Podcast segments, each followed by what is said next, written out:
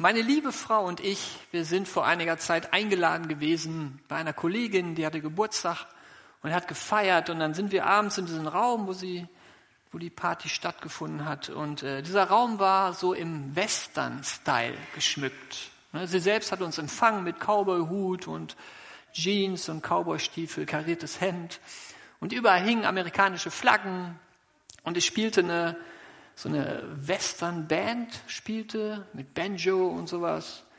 Und die spielten dann Country-Songs. Und zu essen gab es mh, Barbecue, also Grill, ne? Steaks und Burger. Und ähm, es war eine tolle Party. Ich habe mich gleich richtig wohl gefühlt. Das war echt ein toller Abend. Wir haben richtig Spaß gehabt. Und ein paar Tage später kamen mir so Gedanken, ja, manchmal kommen einem Gedanken, was wäre wohl passiert, wenn diese Kollegin nicht eine amerikanische Party gemacht hätte, sondern eine russische Party. Genau, dann wären wir da hingekommen. ja. Und sie hätte uns begrüßt, vielleicht mit dem Kopftuch. Und es hätten überall russische Flaggen gehangen und so ein Lenin-Poster an der Wand. Kein, kein, entschuldige, das ist meine Vorstellung von einer russischen Party. Balalaika.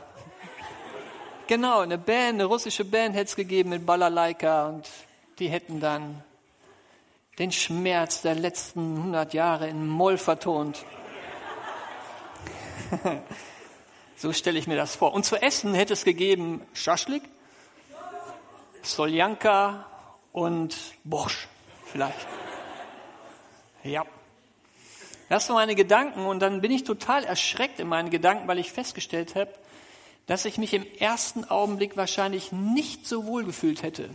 Es hätte mich, es wäre befremdlich für mich gewesen. Das hat mich selbst erschreckt, diese Erkenntnis.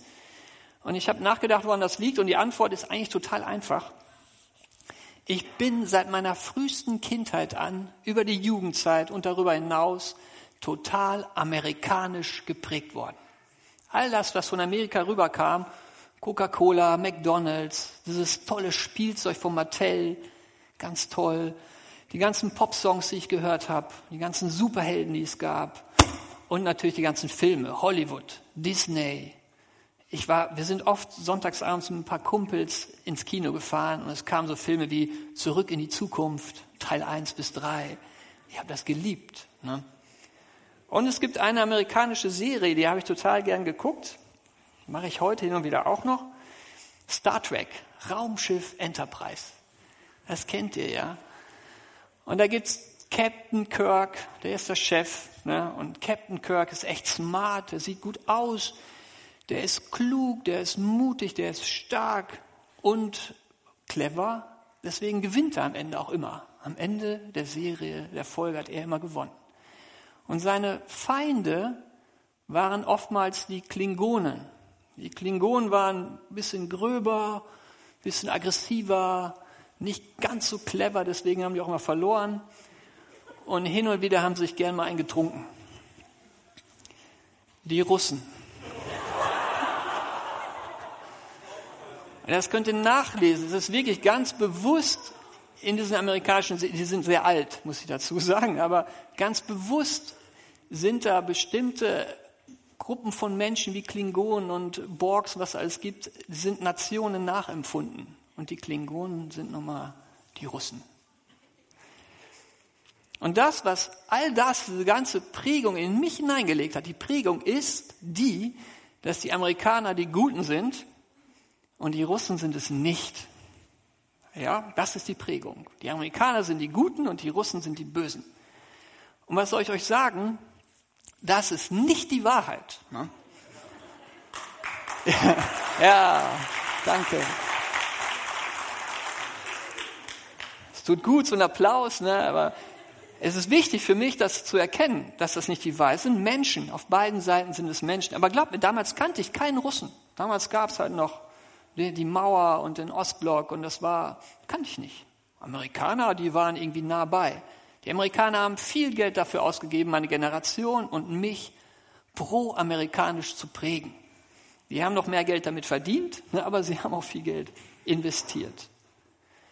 Genau, jetzt weiß ich das und es ist gut, dass ich es weiß, denn ich weiß, dass ich aufpassen muss, wenn ich mir so eine Meinung bilde, dass ich, wenn ich nur auf mein Bauchgefühl höre, wird das total einseitig. Dann wird das total pro-amerikanisch, weil das tief in mir drin sitzt, in meiner Kindheit. Und in der Kindheit ist man leicht zu prägen.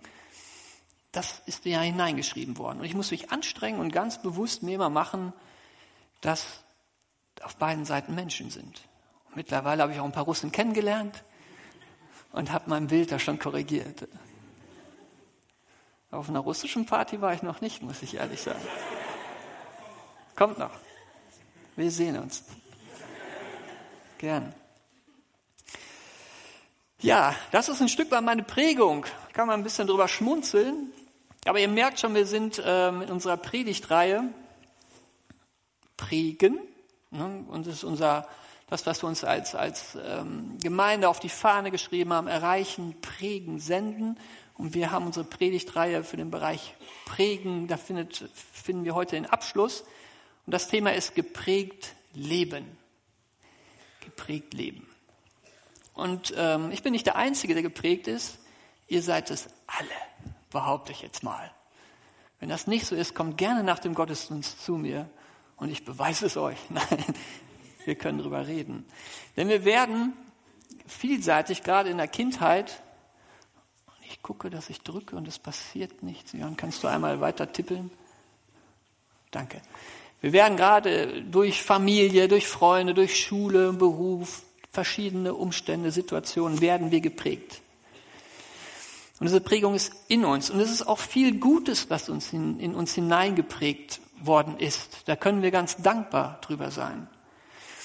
Es mag aber auch sein, dass hier unter Dinge in euch hineingeprägt wurden, in dich hineingeprägt wurde, ähm, die irgendwie nicht so ganz die Wahrheit sind, die auch Schwierigkeiten machen in deinem Leben, weil du immer wieder an so einen Punkt kommst, wo du irgendwie hängen bleibst, nicht weiterkommst und es schwierig wird, seltsame Situationen immer wieder entstehen und äh, da ist halt irgendwas in dir drin, was so eine Fehlprägung ist. Und da ist es gut, sich dessen bewusst zu sein, so einen ehrlichen Spiegel, äh, einen ehrlichen Blick in den Spiegel zu werfen und bei sich selber mal zu schauen, wie bin ich eigentlich geprägt worden? Wo sind vielleicht so ein paar Dinge, die nicht die Wahrheit sind, die nicht so, so sind, wie Gott sie bei mir haben will? Und das kannst du Gott bringen und Gott bringt dort Klarheit und Wahrheit rein. Er entlarvt da das ein oder das andere. Weil Gott möchte mit dir, das war jetzt eins zu weit, Entschuldigung. Gott möchte mit dir in einen Erneuerungsprozess gehen. Gott möchte das, was, was bei dir noch nicht so ist, wie es sein soll, möchte er nehmen und möchte da mit dir zusammen, aber er tut es für dich, in so einen Prozess der Erneuerung gehen. Und wir lesen das im Epheserbrief und dort steht, und ihr wurdet gelehrt euch in eurem Geist und in eurem Denken erneuern zu lassen und den neuen Menschen anzuziehen, der nach Gottes Bild erschaffen ist und dessen Kennzeichen Gerechtigkeit und Heiligkeit sind, die sich auf die Wahrheit gründen. Wir wurden gelehrt, uns erneuern zu lassen. Und das ist, wie gesagt, so ein Prozess. Das findet nicht einmal statt und dann sind wir erneuert und fertig, sondern das ist etwas, was langfristiger ist, wo man sich ja, wo Gott mehr Zeit sich nimmt, mehr Zeit braucht, damit wir auch folgen können. Und Gott nutzt einige Werkzeuge, um uns zu prägen. Auch das haben wir in der Predigtreihe schon gehört und es ist gut, das nochmal nachzuhören, die ganze Reihe.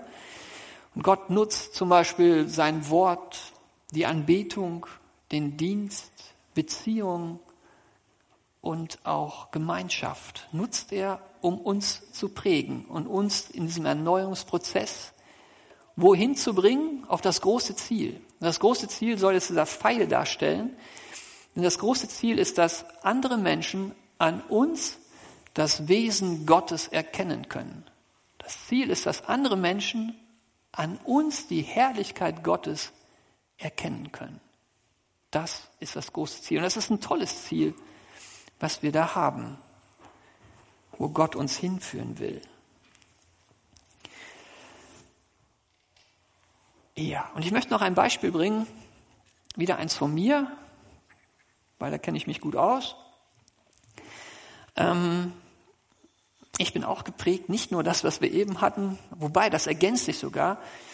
Ich bin in meiner Kindheit und Jugendzeit von meinem ganzen Eltern, also von meinem Elternhaus, aber auch von Schule und all dem drumherum, bin ich sehr, sehr leistungsorientiert geprägt worden. Man hat mir immer gesagt und mir im Grunde klar gemacht, ähm, du musst im Leben etwas leisten. Du musst irgendwie was tun, damit du vorne dabei bist, damit du gut bist in der Schule. Dann äh, kriegst du eine gute Ausbildung, dann musst du dich anstrengen und dann kriegst du einen guten Job und im Job musst du auch immer weitergehen. Es muss immer weiter, du musst immer mehr Leistung bringen und mehr Leistung bringen. Stillstand ist Rückschritt, war so eine typische Sache, die ich oft gehört habe. Und diese Leistung, die, die macht dich dann zu etwas. Wenn du nichts leistest, dann bist du nichts. Wenn du nichts bist, dann stellst du nichts dar und dann bist du irgendwie auch nicht wertvoll. Wenn du nichts leistest, gehörst du auch irgendwie nicht so dazu. Leistungsorientiert. Ich möchte gerade meinen Eltern auch keinen Vorwurf machen. Meine Eltern haben das getan, mich so zu prägen, weil sie mich auf die Welt vorbereiten wollten. Weil die Welt tickt so. Die Welt ist irgendwie leistungsorientiert. Ne? Wenn du da nichts leistest, wird es schwierig. Und ähm, es hat auch was Gutes, vieles Gutes, diese Prägung, die ich habe oder hatte. Denn es hat mich oft motiviert. Es hat mich oft dazu geführt, dass ich mich durchaus auch anstrenge und ähm, dass ich so weiterkomme im Leben, in der Welt irgendwie klarkomme. Hat durchaus was Gutes. So ein bisschen was ist aus mir auch geworden, sagen meine Eltern. Das ist auch gut so. Also liegt was Gutes drin, aber nicht nur. Weil diese Leistungsorientierung hat keine gute Antwort auf die Frage, was ist, wenn ich nichts mehr leisten kann? Und das hat mich schon beschäftigt. Ne? Was ist, wenn ich irgendwie, ja, krank werde und dann kann ich irgendwie nichts mehr leisten? Oder spätestens im Alter wird das irgendwie schwierig. Ne? Da kannst du nicht mehr, mehr machen, sondern genau das Gegenteil. Und dann ist dieser Druck da, diese Sorge, dass du dann an den Rand geschoben wirst, dass du nicht mehr reichst, dass du nicht mehr wertvoll bist, dass du nicht mehr dazugehört, zugehörst, weil du nichts leistest. Hat mich beschäftigt, ist ein Druck, eine Unsicherheit, die ich in mir so gefühlt habe. Ich habe das oft verdrängt, das ist die beste Strategie, aber wenn man dann sich mal darüber Gedanken gemacht hat, ist das schon sehr bedrückend gewesen. Und mit dieser Prägung bin ich zu euch in die Gemeinde gekommen. Es ist jetzt über zwölf Jahre her. Und ähm, ich habe meine ersten Schritte als Christ gemacht. Ich bin getauft worden, hier, genau hier. Und äh, ihr habt mich aufgenommen in die Gemeinde. Und dann habe ich, und das habe ich schon mal erzählt, aber es ist mir wichtig, ich habe drei Jahre lang nichts gemacht hier. Ich habe hier gesessen im Gottesdienst und habe zugehört. Ein paar Veranstaltungen habe ich besucht und ich habe nur so konsumiert. Hier gesessen und nichts gemacht, nichts geleistet. Und obwohl ich nichts gemacht habe, habt ihr mir zu jeder Zeit das Gefühl gegeben, dass ich zu euch gehöre, dass ich einer von euch bin, vollwertiges Mitglied dieser Gemeinde, wo ich nichts gemacht habe. Niemand hat mir irgendwie das Gefühl gegeben, jetzt muss er mal was tun, sonst gehörst du irgendwie nicht mehr dazu. Nein, ihr habt mich vollständig angenommen, so wie ich war, mit meiner Prägung und mit dem, dass ich nichts gemacht habe. Und diese drei Jahre waren eine sehr wertvolle Zeit für mich, weil diese drei Jahre Gott genutzt hat, um diese alte leistungsorientierte Prägung in mir rauszuschieben, nach und nach. Und diese leistungsorientierte Prägung, die ist nicht die, die Gott will, weder für mich noch für irgendjemand anders. Er hat diese leistungsorientierte Prägung durch eine beziehungsorientierte Prägung ersetzt. Gott kommt es nicht auf Leistung an, Gott kommt es auf Beziehung an, Beziehung zu ihm. Und er hat als Werkzeug euch benutzt, die Gemeinde, die Gemeinschaft, die ich hier erlebt habe, die Beziehung, die ich hier erlebt habe. Das war euch sicher nicht bewusst, aber das war so. Er hat euch dafür benutzt. Und um wieder auf das Bild zu kommen, letztendlich wart ihr ein Icon, so hat Nikolas in der Predigt genannt, also ein Abbild Gottes, an dem ich das Wesen Gottes gesehen habe, an euch. Weil es das eine, in der Bibel zu lesen, du bist Kind Gottes, wenn du an Jesus glaubst, und dann gehörst du dazu. Das ist gut, dass wir das lesen. Das ist das eine. Das andere ist es, das zu erleben. Zu erleben, wie ich an euch das Wesen Gottes in diesem Punkt erfahren habe, erlebt habe, gesehen habe. Das ist ganz toll. Habt ihr gut gemacht, auch wenn ihr es jetzt nicht wusstet. Ich bin da total dankbar für. Und das ist genau das, was ich erlebt habe. Ich habe eine Prägung durch euch von Gott erhalten. Die falsche Prägung raus, die neue Prägung rein. Das gibt mir Sicherheit heute. Eine Sicherheit, die, die ich hier habe, wenn ich hier bin, dass ich eine Identität habe in Jesus, dass ich dazugehöre, auch wenn ich mal irgendwann nichts mehr leisten kann.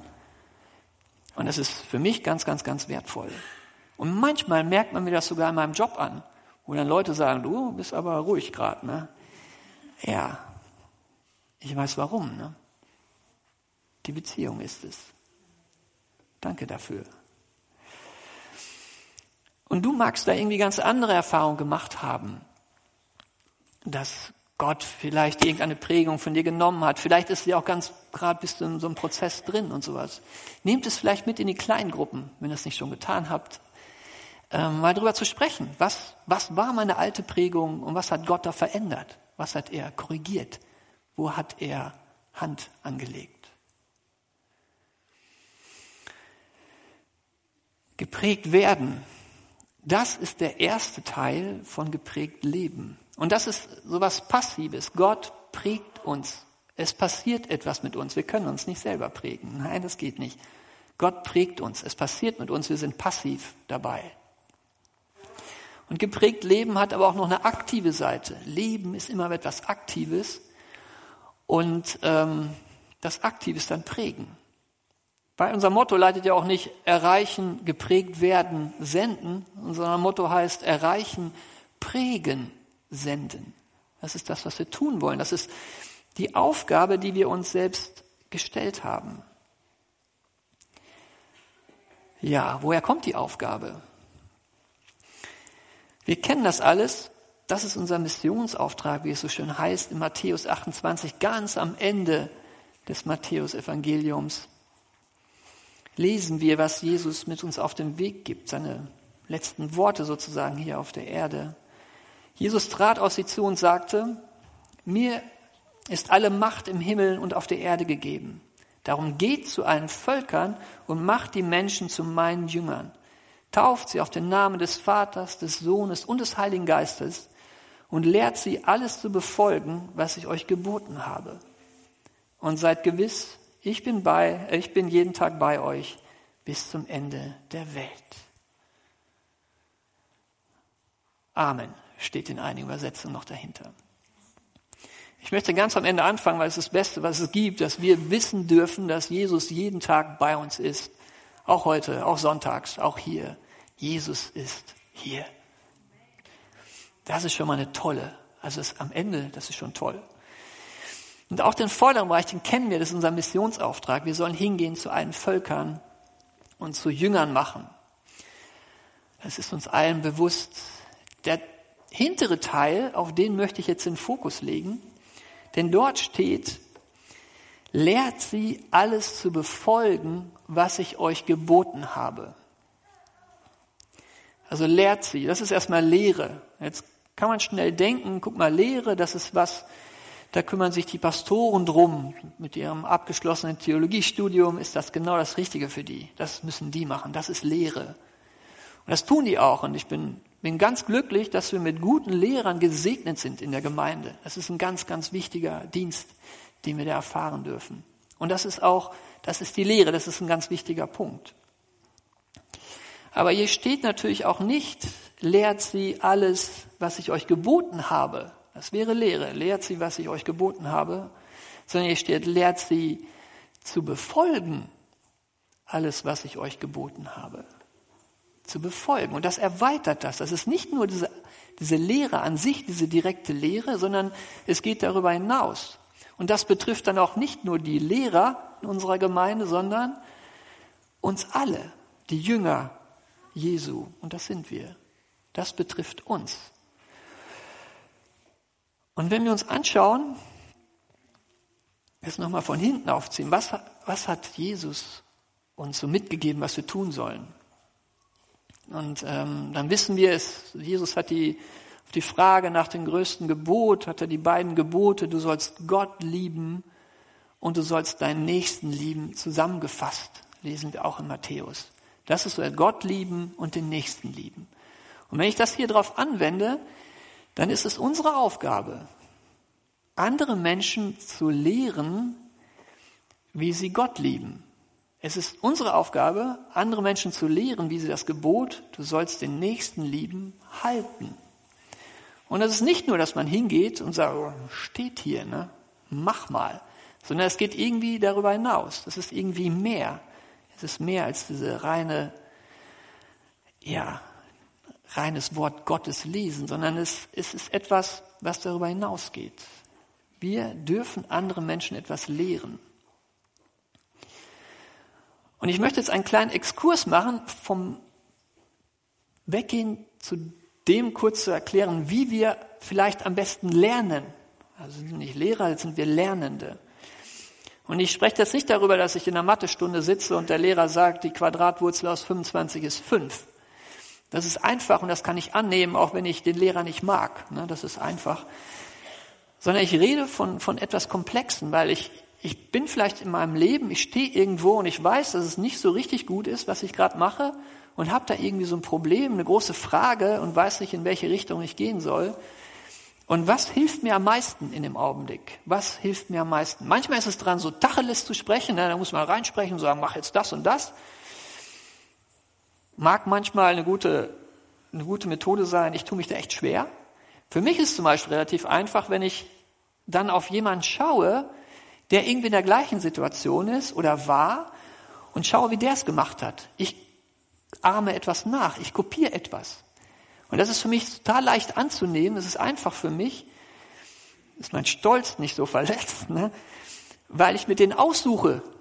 Ne? Und ich gucke auch nach oder ich, ich, ich entscheide, ob das, was ich bei ihm sehe, der muss das ja gar nicht wissen, das auch so tue. Also es, ich habe eine große Freiheit da. Und so lernen wir, glaube ich, ganz gut, wenn wir eine gewisse Freiheit haben und uns etwas abschauen können. Das ist eine. Und ich glaube, das andere ist, ich lerne gut, wenn ich gute Berater habe. Also ganz die, aktiv Leute, die, die mich beraten. Und gute Berater sind die Berater, die, die mich erstmal so ernst nehmen, wie ich bin in meiner Situation. Die meine Beweggründe jetzt nicht kleinreden und sagen, vergiss das alles und mach einfach, sondern die das ernst nehmen, die mich verstehen wollen. Das ist ein guter Berater. Und ein guter Berater gibt mir dann im richtigen Augenblick auch den weisen Rat. Und er gibt mir den Raum, diesen weisen Rat auch zu prüfen, ob das für mich auch das Richtige ist. Und er gibt mir den Raum, zu entscheiden, ob ich den Rat annehme oder nicht. Und ein sehr guter Berater bleibt sogar bei mir, wenn ich seinen Rat erstmal nicht befolge. Er sagt mir, ja, lass mal, ne, wenn du das nicht machst, dann will ich mit dir nichts mehr zu tun haben. Nein, ein sehr guter Berater sagt, okay, Stefan, mach erst mal, ich bleib bei dir. Ich will weiter an deiner Seite sein. Kann dir so ein bisschen nachvollziehen, so kann ich gut lernen. Das ist immer so frei. Ich brauche mal Raum. Ich brauche Raum, mich für etwas zu entscheiden. Manchmal muss man auch was direkt sagen, aber oftmals, ich, es fällt mir einfach, etwas anzunehmen, wenn Raum da ist, wenn ich das entscheide. So, Exkurs Ende. Ich komme wieder zu dem, dass wir Lehrer sind. Und wenn wir das dann nehmen, wir überlegen, wie andere lehren, äh, lernen, Entschuldigung, dann ist es so, dass wir dort unter anderem den Weg suchen dürfen, Vorbild zu sein, etwas vorzuleben, gute Berater zu sein. Das ist etwas, was anderen Menschen helfen kann, etwas für ihr Leben anzunehmen, wenn wir es vorleben, wenn wir Vorbild sind in diesen Punkten, wenn wir gute Berater sind. Und jetzt ist die Frage, es geht immer noch darum, dass wir andere lehren sollen, wie sie das Gebot, Gott zu lieben, halten sollen. Wie kann ich denn Vorbild sein? Wie kann ich das vorleben? Das tun wir oft schon. Also vielen erzähle ich jetzt gar nichts Neues, muss ich dazu sagen. Ich versuche nur ein paar Sachen vielleicht nochmal aufzugreifen. Ich glaube, ich kann Menschen gut zeigen, dass ich Gott liebe, indem ich ihnen vorlebe, dass die, das Wort Gottes für mich eine unheimliche Priorität hat. Äh, genau, das ist das Wichtigste. Ich richte mich nach diesem Buch. Das hat der Schöpfer, mein Schöpfer, für mich geschrieben. Und da finde ich das drin, was ich für mein Leben brauche. Das kann ich wunderbar vorleben. Ich kann wunderbar vorleben, wie ich selbst den Fokus von mir nehme und ihn auf Gott lege. Und ja, die Herrlichkeit Gottes immer wieder bewusst mache, dass ich Gott anbete, von mir weg hin zu Gott. Das kann ich hier im Gottesdienst tun, im Lobpreis, aber das geht genauso gut im Job und vielleicht auch in der Schule oder wo auch immer. Immer Gelegenheiten nutzen. Anbetung ist etwas, wo ich zeigen kann, wie sehr ich Gott liebe. Ich kann im Dienst für meinen Herrn, kann ich zeigen, wie sehr ich ihn liebe, indem ich mir bewusst bin, dass Gott hat mir Gaben gegeben und diese Gaben möchte ich für ihn einsetzen. Ich möchte mich von ihm berufen lassen, um zu zeigen, dass ich Gott damit liebe. Und ich kann damit auch zeigen, im Dienst für den Nächsten, wie man das Gebot den Nächsten zu lieben hält. Also Dienst kann man zeigen, wie man Gott und den Nächsten liebt. Beziehung. Ich kann durch Beziehung, durch liebevolle Beziehung zeigen, dass, ähm, dass ich den Nächsten liebe. Und Gemeinschaft. Gemeinschaft ist immer so ein Ding, da sind immer Leute, die man vielleicht nicht so gut leiden kann, mit denen man nicht so eine Ebene hat, passiert. Ne? Und da geht's, da genau kann ich zeigen, dass ich den Nächsten liebe, indem ich mit ihm, mit jedem wertvoll umgehe, liebevoll umgehe, wertschätzend umgehe. Und das ist etwas, was wir tun können, was wir schon tun, viel habe ich erlebt. Ich habe nichts anderes, das, was ich euch gesagt habe. Ich habe an, an den, wie ihr mit mir umgegangen seid, habe ich letztendlich, habt ihr mich geprägt, habt ihr mich gelehrt, wie er mit der Gemeinschaft umgeht, habe ich viel, viel gelehrt bekommen, geprägt bekommen. Das Vorbild, euch war es in dem Augenblick nicht bewusst. Und das ist immer so ein Prozess, der da stattfindet, dieses Prägen, das ist nicht mal mit einmal getan, sondern es ist so eine längere Zeit. Eine längere Zeit. Und so haben wir jetzt zwei Vorgänge, zwei Prozesse. Und ich möchte das Lobpreisteam schon mal ein bisschen nach vorn binden zwei Prozesse im geprägt Leben. Das ist geprägt werden auf der einen Seite, das Passive. Und auf der anderen Seite ist es dieses Prägen. Und das mag im ersten Augenblick so aussehen, als würde das gar nicht zusammengehören.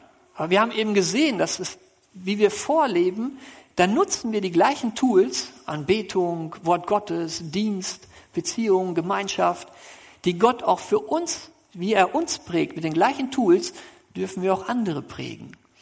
Und da sehen wir, dass diese beiden Prozesse, diese beiden Vorgänge sich irgendwie gehören die zusammen. Und sie gehören nicht nur zusammen, sondern sie, sie bewegen einander. Der eine Prozess stößt den anderen an. Vielleicht kennt ihr das. Ihr, ihr, ihr lest irgendwas im Wort Gottes und ihr habt so eine Erkenntnis und dann gebt ihr das weiter an jemand anders, an jemand anderen und ähm, bei diesem Weitergeben wird euch nochmal eine Dimension mehr klar. Ihr lernt noch mehr aus dem Text, weil ihr es jemandem beibringt.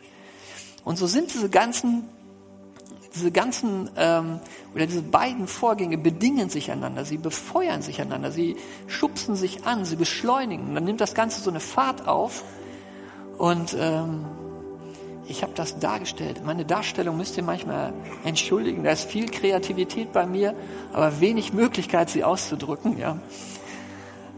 Und das soll das darstellen. Das ist wie so, so eine Acht, wo so richtig ne, das eine das andere immer wieder anstößt und dann kommt da, nimmt das Fahrt auf. Ist so eine Dynamik Gottes, habe ich das genannt. Und diese ganze Dynamik Gottes hat ein Ziel. Und das Ziel ist, das ist der Fall nach oben dass wir oder dass Menschen an uns das Wesen Gottes sehen können. Dass Menschen an uns die Herrlichkeit Gottes erkennen können. Und das ist, wie gesagt, ein tolles Ziel, dass diese Dynamik Gottes hat. Und das ist zu erleben. Ich habe das erlebt, dieses geprägt werden von euch. Da wart ihr auf der Fahrt. Ich war damals noch nicht in der Fahrt. Ich, war, ich wurde da gerade mit reingenommen. Ne? Und das, das existiert bei uns in der Gemeinde. deswegen haben wir das Prägen uns ja auch, haben wir uns das zum, zum Leitmotto gemacht, unter anderem. Und das zu erleben ist wirklich eine tolle Geschichte, was niemand irgendwie missen sollte. Und vielleicht hast du deine Probleme mehr im ersten Bereich, im passiven, dass du irgendwie hier noch so eine alte Prägung mit dir rumschleppst, die dich irgendwo hindert, die dir immer wieder dich in Sackgassen führt und immer wieder in eine Situation, wo du irgendwie nicht den nächsten Schritt machen kannst. Dann ist meine Ermutigung an dich, lass Gott drauf schauen. Beginne mit Gott drauf zu schauen, dass er Klarheit und Wahrheit da reinbringt und dass er mit dir diesen Erneuerungsprozess anfängt, dass du da in Fahrt kommst. Vielleicht ist es auch so, dass du mehr Probleme hast in diesem aktiven Bereich, prägen.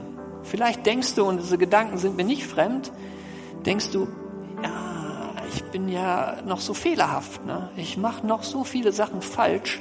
Und wie soll ich denn jemand prägen? Wie soll ich denn Vorbild sein? Wie soll ich denn vorleben, wenn ich selbst so viel falsch mache?